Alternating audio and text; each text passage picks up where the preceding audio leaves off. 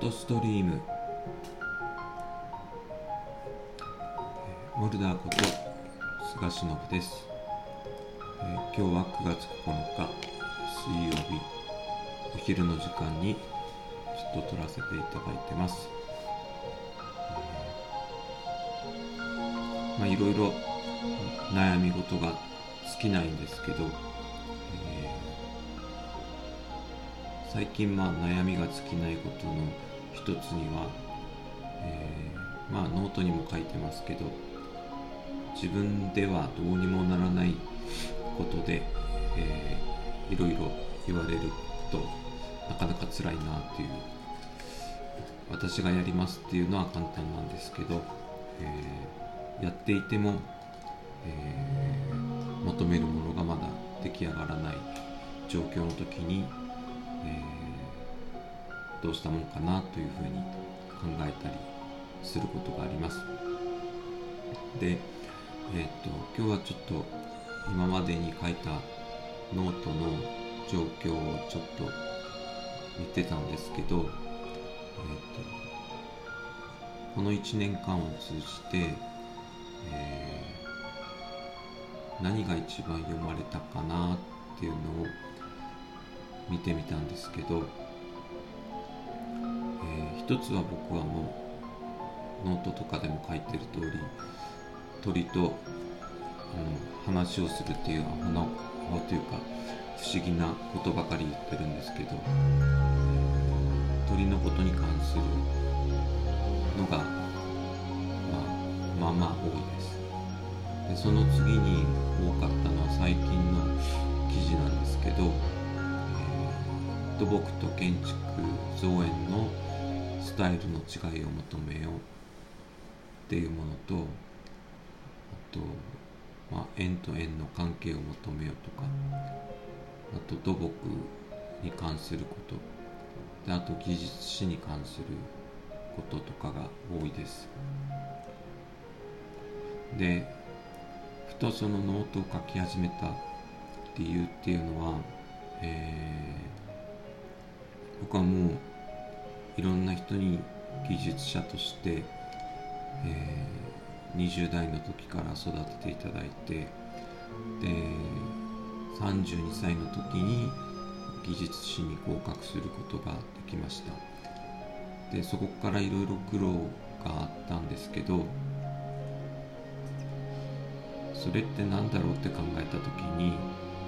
きっと技術者を育てるとか、えー、行政書士の人を育てるっていうことをやらないといけないのかなと思ったことがあります。で私の実一つ下の年子の妹がいるんですけど妹から言われたことは、えっと、僕が体を壊して入院して、えー、何もかも失ってしまった後に言われたことなんですけど、えー、お兄ちゃんは今までその多くの人のためにいろんなことをしてきたんだから、えー、今は自分のことをまず考えてそして新しく移り住んだこの木城町で一人の技術者を育てるとか一人の法律に携われるような人を育てることだけに頑張ればいいよっていうことを言ってもらいました。でそれが一番僕の中ではしっくりきててでもちろん教えるとか育てていく以上は自分も、えー、まだまだ成長しないといけない部分があります。で僕はもともとその都市計画とか交通計画をやってる人間なのでえー、土木もわからないといけないし建築もわからないといけないし造園もわからないといけません。でこれは、えー、日本独特のものがあって、えっと、大学院で習ったんですけど、えっと、外国の方ではもう土木がその建築の領域に入ることもないし造園の領域に入ることもありません。土木は土木としてのプロとして頑張ります。ところが日本っていうのは、えっと、どちらかというと何でもできる人が求められています。だから当然都市計画をやる人間にとっては土木も分かった上で建築も分かって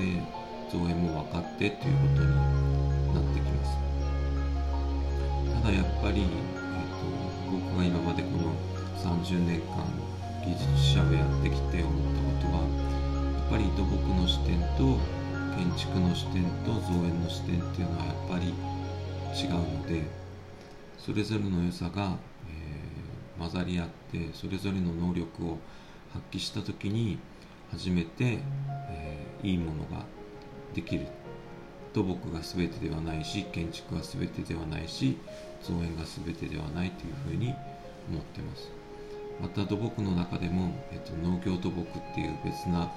分野があるんですけどそれも僕は、えっと、技術の試験を受けたことがありますけどやっぱり農業が分かってないと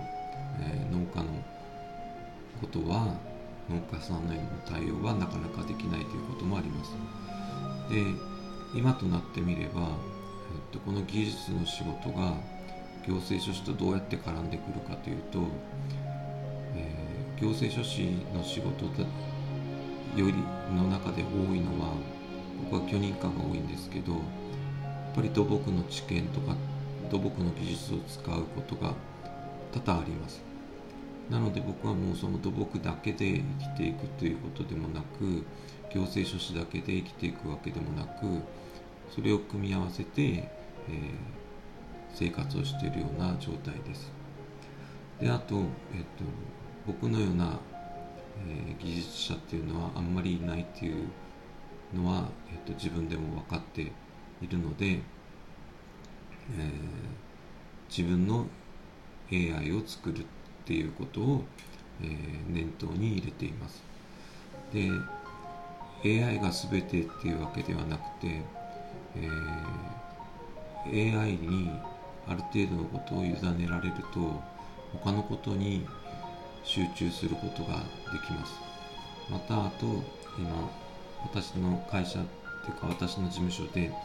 導入しようと思っているのは RPA です。なので、えっと、要は新しい技術を取り入れることで本当にしなければなる人間がしなければならないことに、えっと、もっと時間が割けるということもあります。ともう一つは、えー、どこの業界でも、えーと、人材不足というか若手若い人たちの求人とか出してもなかなか来ないというのがあるんですけどそれはやっぱり、えーと、きついとか厳しいとかっていうことだけが、えー、目について、出来上がる楽しさとか出来上がる前の想像とかっていうのを感じる前に終わってしまってるような気がします。それは、えーと、僕は外国で働いたことがないのでわからないんですけどやっぱり、えー皆が求めている多くの人が求めているものが何なのかを想像するっていうことがとても大切なんじゃないかなと思っていますそしてそれをどうやって生み出していくのかっていうことが、えー、土木であろうと建築であろうと造園であろうと必要なことかと思っています。なのでまた、えーと、今からノートにはまた土木とか建築とか造園のことを書いたりとかえー、試験関係のこととか大学院で学ぶことの意味とかをまた書いていきますけど基本的にはもう僕のぼやぼやきみ独り言みたいなところもありますのでまあゆっくりと眺めてこんな変な人もいるんだな世の中にはぐらいに思っていただければと思います。では今日もまたあのウェブ会議が残ってますのでこれぐらいにしたいと思います。どうもありがとうございました。